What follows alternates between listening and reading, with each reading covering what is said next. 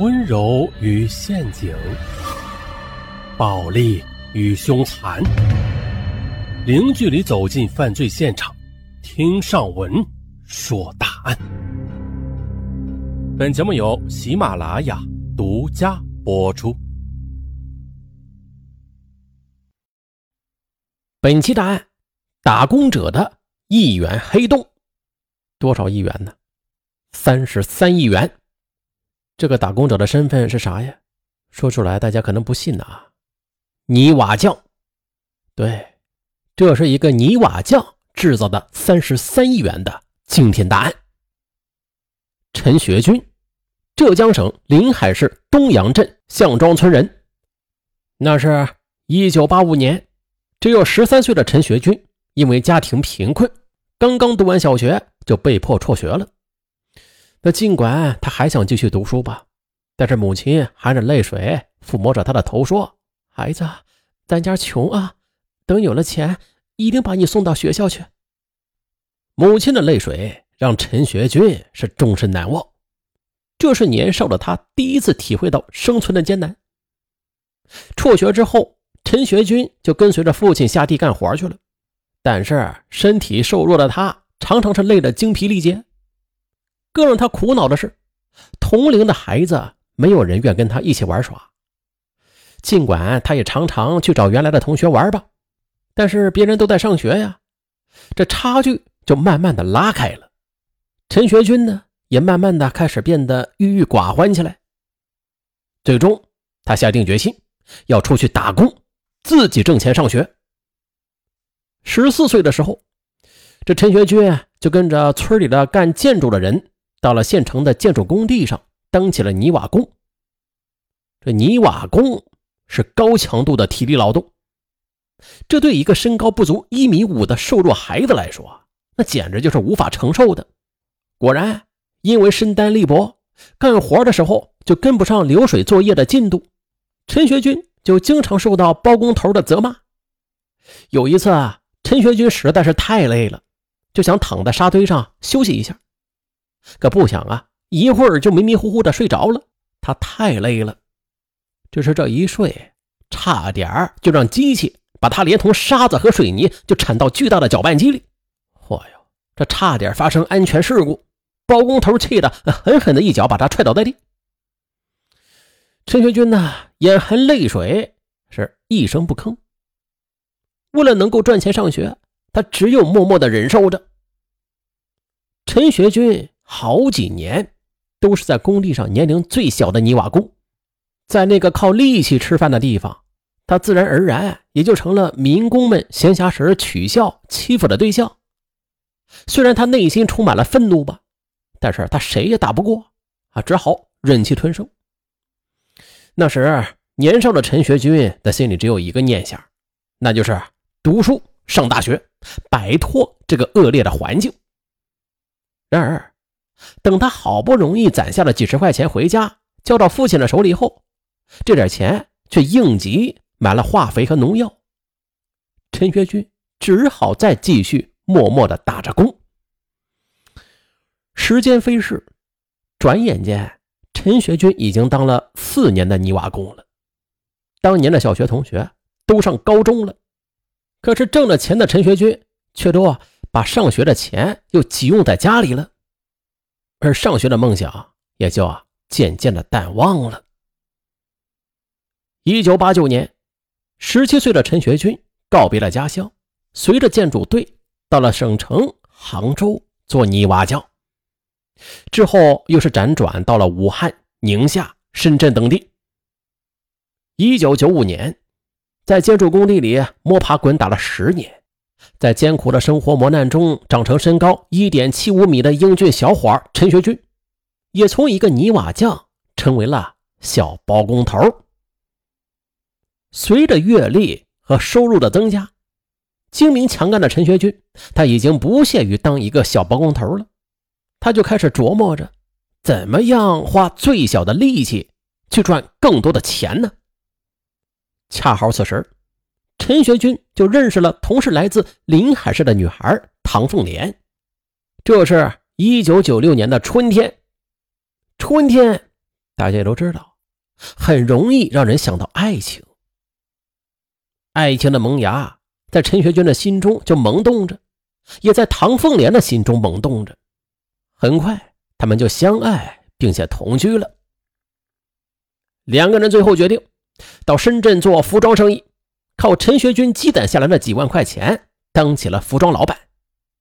节假日的时候，陈学军就常常带着唐凤莲到以前的建筑工地去玩。这时，在工友们的眼里，陈学军就成了最受羡慕的人了。不仅仅是因为陈学军成功的转行当了小老板，更重要的是，他有了一个漂亮的女朋友。这女友唐凤莲跟陈学军一样，来自临海农村，但是呢，天生丽质的她是看惯了城市的繁华，希望过上比城里人更好的生活，她就把希望寄托在了陈学军的身上，盼望着他能够出人头地，赚更多更多的钱。陈学军他自己也很想有一番作为，因为他夜以继日的忙活着，唐凤莲在做生意上啊。虽然没有什么才能吧，但是他却喜欢让陈学军拼命的去赚钱。有时这一天下来只赚几十块钱，唐凤莲的脸上就会布满了阴云。而赚钱多的时候，唐凤莲就会翻来覆去的去数钱。只有数钱的时候，他才感到自己很幸福。只是有的时候，陈学军实在是太累了，想在家里休息一下。这唐凤莲呢？就会常常发脾气，无理由的去吵闹，嫌陈学军不勤奋。哎，这样就慢慢的出现了不和谐了。时间久了，他们就从闹别扭升级为吵架。终于有一天，唐凤莲把摊位都给掀翻了，原因是陈学军进货的时候花了冤枉钱，他大吵大闹，把陈学军的脸呢都给挠破了。也把陈学军给惊呆了。陈学军呢，他需要的是一个女朋友，一个称职的妻子，而不是一个爱财如命的女人。有一天晚上，陈学军喝醉了，两个人吵了个死去活来。唐凤莲死活不让陈学军上床睡觉，他实在是无法忍受了，就把唐凤莲反锁在房间里，独自跑了出去。这冬天天气很冷，陈学军是一边走一边不自觉的泪水就流了下来。他感到这泪水好像在脸上结了冰。从农村出来，这都十年了，他不知道下一步和唐凤莲会怎么样。街上的路灯都已经熄灭了，他竟然一个人在路上是无言的抽泣着。深圳的大街上，没有人知道。这一个大男人会流泪，更没有人上前去劝阻安慰他。这一晚，陈学军就到附近的一家旅馆住下了，但是这一晚他是整整一夜都没有睡着。他知道唐凤莲找不到他呀，还要闹事的。果然，早上五点多，陈学军赶回服装城的时候，只见他的店铺前啊。早就围满了人，而女友唐凤莲则躺在地上，手腕上的血不停的流着，地上的血水把满地的衣服都浸湿了，还有很多衣服都被烧得千疮百孔。原来，唐凤莲在陈学军把她反锁在房间里后，就扯着嗓子大喊大叫，啊，自己呀又割腕自杀，还要把店铺也给烧了。多亏邻居把窗户上的玻璃给砸碎了。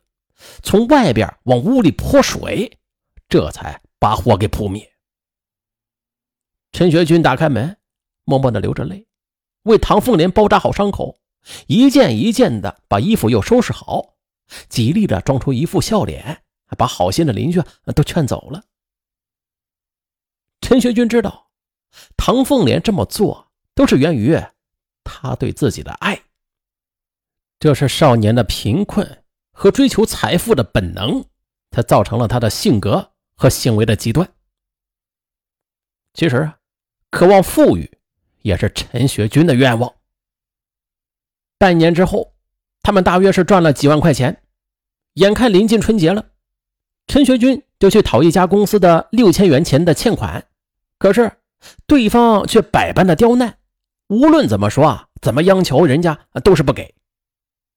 陈学军回家之后，便跟唐凤莲说了这件事可唐凤莲，他非但不安慰或者帮着出点什么主意，反而讥笑陈学军的无能，并对陈学军说：“呀，你要是不把钱给我要回来呀，我就不跟你过了。”陈学军被激的是怒火攻心。他就拿起一把刀子，又去了那家公司。那个时候的陈学军，他就像是一头暴怒的狮子一般，拿着刀子逼着老板，这才把欠款给讨了回来。陈学军后来后怕呀，他简直无法想象自己怎么能够做出那样的事儿。如果那个老板报警的话，哎呦，那陈学军呢，可就真的惨了。